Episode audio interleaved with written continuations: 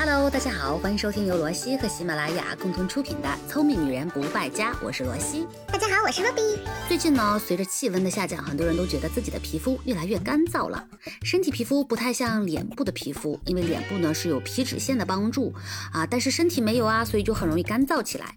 这个话怎么讲呀？简而言之，就是我们脸上分布了比较多的皮脂腺，雄性激素受体更多的是分布在脸部，而受到雄性激素的影响，面部的油脂分泌就会更加旺盛，也会比较容易堵塞毛孔啊。但是身体呢，真的不容易出油，除了前胸后背容易油一点之外，四肢皮肤是我们身体最干的部分，大家发现了没有？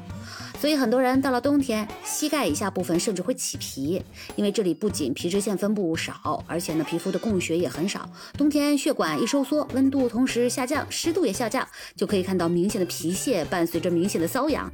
啊，除了皮肤的干燥，还有一个常见的皮肤问题就是蛇皮。呃，就是发生在小腿上的皮肤干燥吗？没错，蛇皮啊，不仅仅会出现掉屑干裂的情况，还会在皮肤非常干燥的地方出现网格状的纤维纹路，就长得跟蛇的鳞片一样，所以呢，人们叫它蛇皮。其实这是一种叫做鱼鳞病的疾病，每一千个人里面就有四个人会有的。哇，那出现了蛇皮要怎么办呢？嗯，对于这种情。